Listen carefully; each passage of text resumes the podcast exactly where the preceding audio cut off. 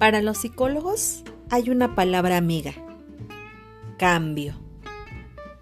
Sabemos que el cambio es constante, útil y necesario para la vida humana y para que ésta sea saludable.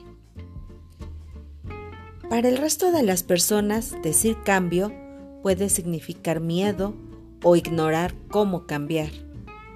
Y aún sin saber cómo cambiar, sin darse cuenta, el cambio está sucediendo en todos nosotros. Acompáñame hoy y entérate cómo es que sucede este proceso.